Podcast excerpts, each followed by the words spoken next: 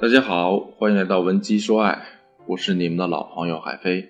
前段时间呢，我们在公众号平台做了一个关于引导投资的问题收集，其中有部分问题啊，是我觉得可以拿出来给大家从专业角度去剖析一下的。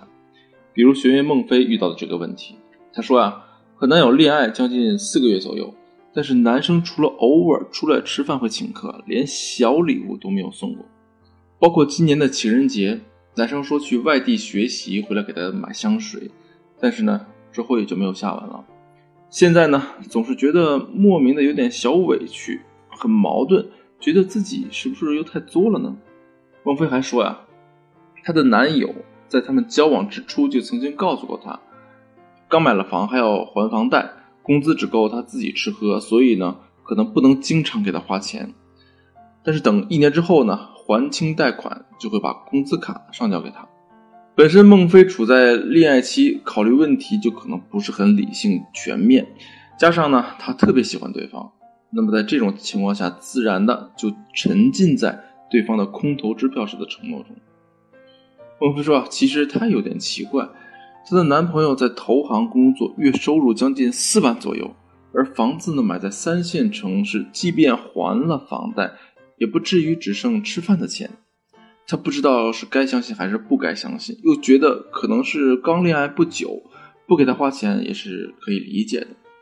那男生为什么会这样对你呢？第一种情况啊，第一种情况啊，交往一个月以上，如果对方还在经济方面对你表现的非常苛刻，甚至找各种理由哭穷让你懂事，那我只能对你扎心的讲一句，其实。他只是觉得你自身价值与他的投资不匹配，也就是说，他觉得你还不值得。第二种情况呢，是你在双方刚建立关系之后，对物质方面表现出明显的需求，那男生就会觉得你可能也是另有所图。这种情况，男生就会先给自己建立框架，表明自己可能不会给你投资的想法。很显然啊，孟非的男友就属于前者。其实很多女孩就是太低估了男生真的喜欢上你时，会多希望为你付出。比如说学生时代，我就见过几个男同学为了给自己的女朋友买喜欢的东西，或者说各种节日的礼物，去打工兼职，自己甘愿每天都吃泡面。可能你会说那是上学的时候太单纯，但你好好想想，即便进入了社会之后。你也总会看到身边某些男性会不惜代价的去给女朋友买倾慕已久的首饰、包包等等，他们做的一切都是出于一个理由，觉得你值得。再比如，一个男生对女朋友像是可有可无的样子，任何节日，甚至女朋友的生日都没有什么表示，啊，说过几天补，后来又无疾而终。但是他对下一任女朋友简直是无微不至，情人节会准备惊喜派对，那说明什么呢？那说明下一任女友的价值高，所以呢，与他相匹配的付出就会多。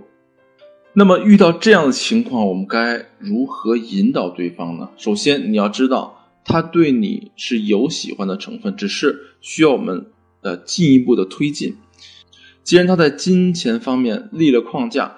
那么就要从其他方面突破。我们知道沉没成本的三大要素：金钱成本、精力成本、时间成本。那么我们从精力和时间两大要素入手，并且要善用推拉、跳墙的技术，升级你们的关系。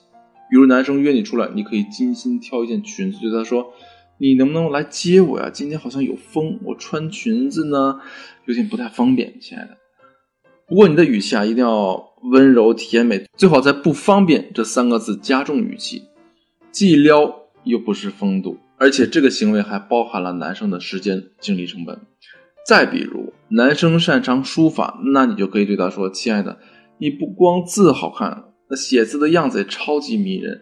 下周能不能帮我写一幅字啊？我要收藏。”既活泼俏皮，又满足了男人的征服欲和虚荣心。时间长了以后，这个男生对你的精力、时间投入越多，那么就会越爱你、越依赖你，很自然的就会放下戒备，为你花钱了。其实，想要感情升温，让对方甘心情愿为你投资，并不是什么难事。最重要的是你要明白，任何事情不是那么理所当然，付出自然会有回报。当你掌握了这些技巧方法之后，你会发现爱情中的很多问题啊，都是可以通过高情商去迎刃而解的。如果你还是不知道如何推拉、调情、引导对方，那么快快添加我们情感分析师的微信文姬零六六，文姬的全拼零六六，让情感分析师为你定制专属爱情攻略吧。好了，今天的节目就到这里结束，我们下期见。文姬说爱，让你的爱得偿所愿。